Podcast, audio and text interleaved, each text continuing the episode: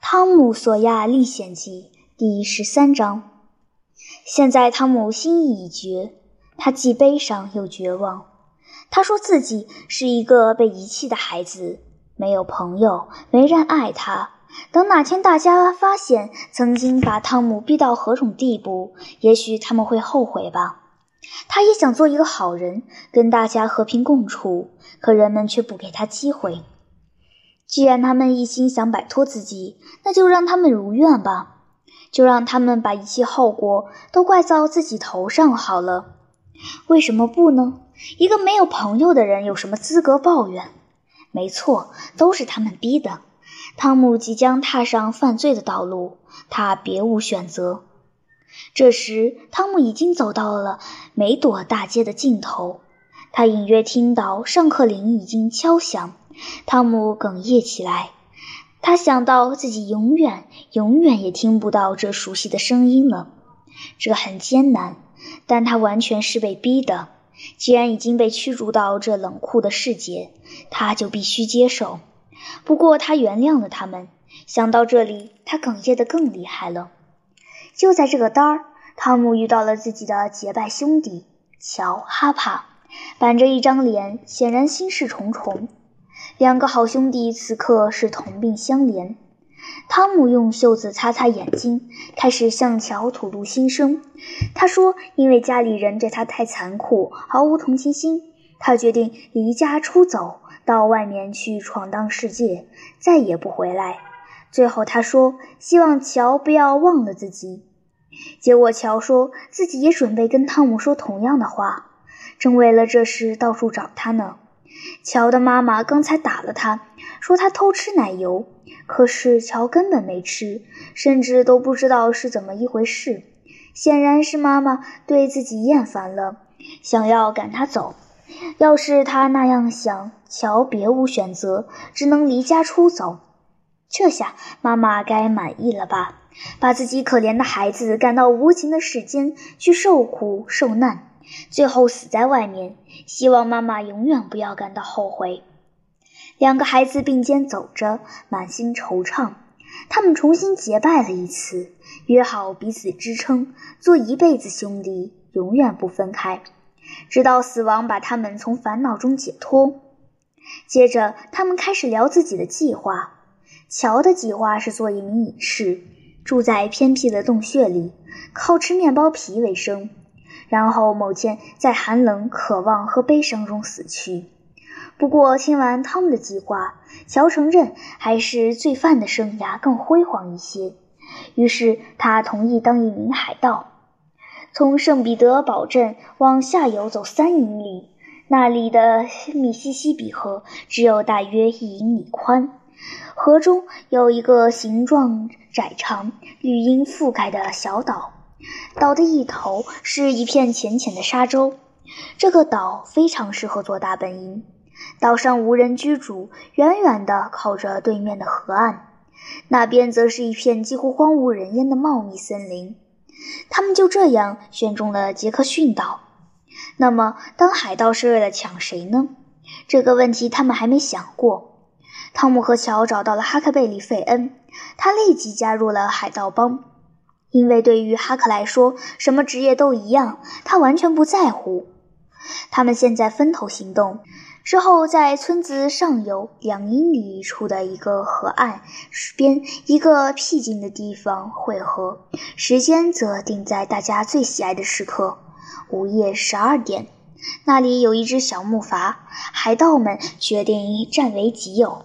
每个人都去弄点钩子、绳子之类的必需品，并且要用最神秘、最见不得人的法子去偷，那样才符合海盗的本分。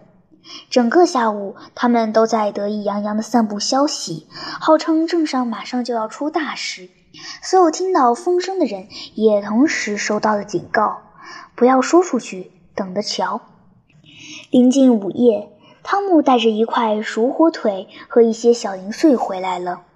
他爬上河岸边的一个小悬崖，躲进一丛浓密的灌木里，远远地瞧着汇合地点。星光闪烁，万籁俱寂。宽广的大河如同平静的海洋。汤姆侧耳细听，四周鸦雀无声。接着，他低低地听到了特殊的口哨，悬崖底下传来了回应。汤姆连吹两声，底下照样回答。接着，一个警惕的声音问道：“来者何人？”汤姆·索亚，西班牙海上的黑色复仇者，报上你们的名号。血手大侠哈克·费恩，海上霸主乔·哈帕。这些名字都是汤姆取的，出自他最钟爱的那些小说。非常好，说暗号。两个低沉的声音在阴郁的夜色中同时说出了那个可怕的字“血”。汤姆随即把火腿扔下了悬崖，自己也跟着爬了下去。他的衣服和皮肤都被蹭破了些。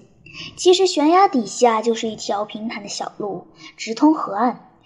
但那条路缺少海盗所看重的艰难险阻。海上霸主带来了一块培根，为了把它弄到手，霸主已经精疲力尽。血手大侠费恩偷来一只平底锅，一些没烤好的烟叶，还弄了几根玉米芯子，准备做烟斗。不过海盗帮里只有他一个人会抽烟，还有嚼烟叶。那个年代还没发明火柴呢。他们发现上游不到一百码的地方，一个大木筏上有一堆闷烧的火炭，于是决定悄悄地摸上去偷一块。他们故意把这事搞得很惊险，不时停下来，竖起一根指头放在嘴上说：“嘘。”一边走一边把手放在腰间，假装那里有一把匕首。阴沉的低声下令：“要是惊动了敌人，就给他来个白刀子进，红刀子出，因为只有死人不会走漏风声。”其实他们心里很清楚，伐工早就进村里去了，要么在采购，要么在饮酒作乐，但这都不能成为借口。现在必须以海盗的身份行事。很快，他们驾着木筏出发了。汤姆当司令员。哈克负责后桨，乔负责前桨。汤姆站在木筏中间，眉头紧锁，双手交叉抱在胸前，声音低沉，语气坚定地发号施令：“调转船头，顺风航行。”遵命，船长。稳住，稳住，稳住了，船长。往外转一点，转了，船长。孩子们撑着小木筏往河中心划去，一路上平稳的，甚至有些单调。毫无疑问，这些航行的指令只不过是为了摆摆派头，并没有什么实际意义。咱们现在扯了几道帆，主帆、中帆，还有三角帆。船长，把顶帆也升起来，一直拉到桅杆顶。嘿，那边那六个，把副帆也拉起来。快，就是现在！遵命，船长。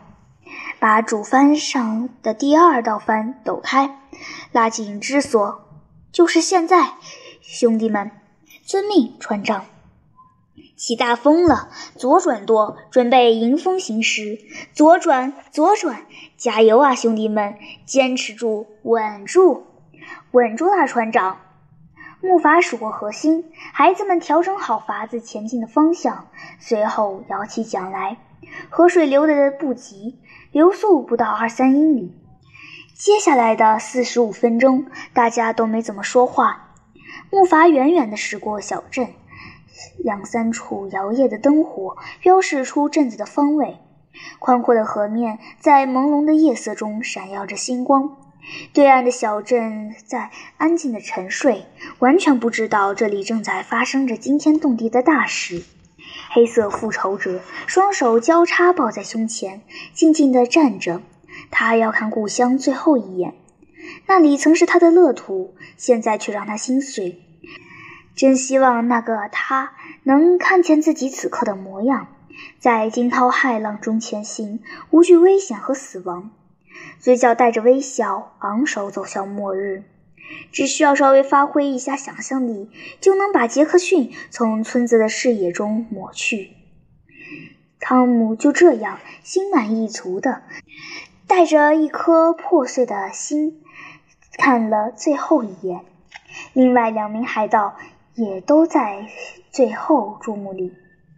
由于看得太专心，他们差点被水流带着走过了头。幸好及时发现，赶紧掉头解除了危机。大约凌晨两点，小木筏停在了离小岛尽头处大约两百码远的浅滩上。海盗们来回跑了好几趟，才运完所有的物资。小木筏上原本就有一面旧帆，孩子们在一个隐蔽的角落里用它搭了帐篷，以存放物资。不过，他们自己在天气好的时候是要睡在户外的，因为是海盗嘛。在阴森森的树林里走上二三十步，孩子们在一棵倒在地上的大树干旁边生起了火，用平底锅煎了几片培根当晚饭，又把带来的玉米面包吃掉一半。在这样一个未经开发、无人居住的小岛上，在这样一片远离人烟的野林子里，无拘无束地饱餐一顿，真的是很值得骄傲的一件事。孩子们说自己再也不想回文明世界了。升腾的火焰照亮了大家的脸，也把这森林殿堂中一排排树干照得红彤彤的，树叶闪闪发光，藤蔓花团锦簇。吃完最后一片脆脆的培根，咽下最后一块玉米面包，孩子们伸开手脚，躺在草地上，感到心满意足。他们完全可以躺到凉快点的地方去，但这样一幅浪漫的图景里，怎么能少得了燃烧的篝火呢？真好玩，乔说。好玩疯了，汤姆说。那帮小孩要是能看到我们，会怎么说呢？怎么说？哈，他们肯定会羡慕的要命。哈克，你说呢？肯定的，哈克贝利说。反正我舒服得很。没有比这更好的地方了。平时我连饭也吃不饱。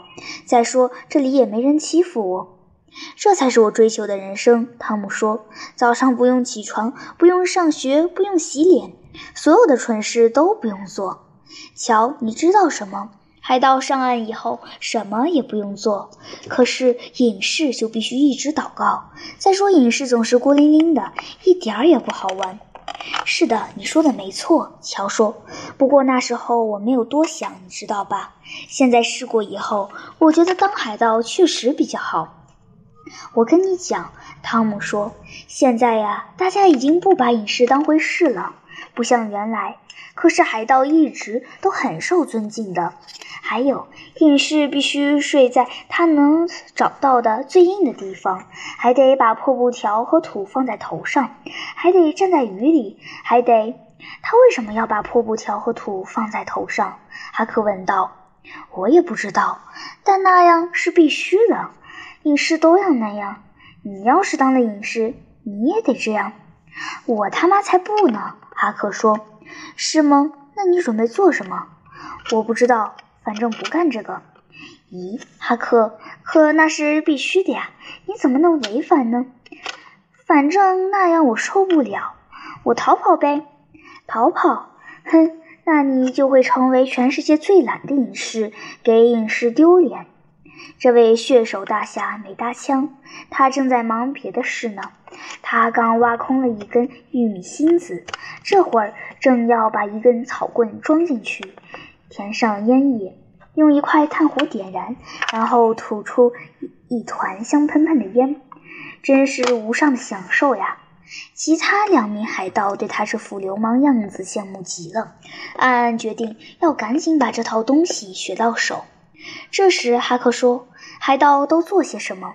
汤姆说：“哦，就是干坏事呗。”抢劫船，然后把船烧掉，拿走他们的钱，把钱埋到自己的岛上，埋到最可怕的地方，派鬼什么的守着，还要把船上的每一个人都杀掉，要让他们走跳板，还要把女孩带到岛上去。乔说：“他们不杀女孩。”对的，汤姆点头同意。他们不杀女孩，海盗非常讲究。再说，女孩一般都很漂亮。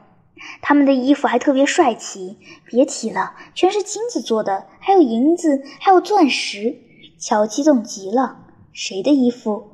哈克问。海盗呗。哈克瞧了瞧自己的破衣烂衫，我看我这身衣服肯定当不成海盗。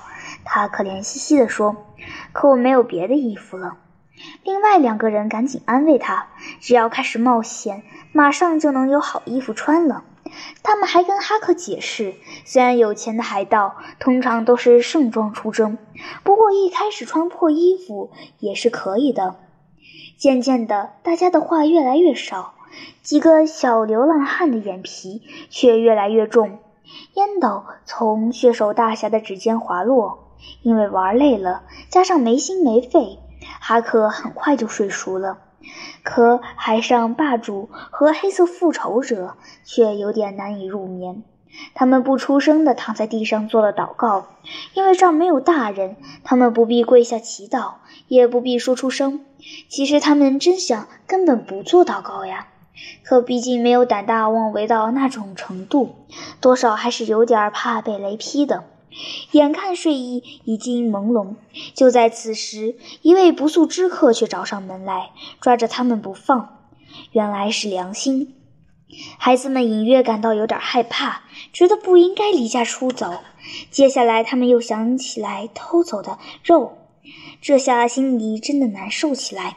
他们试图安慰自己，想着以前不也经常偷拿蜜饯和苹果吗？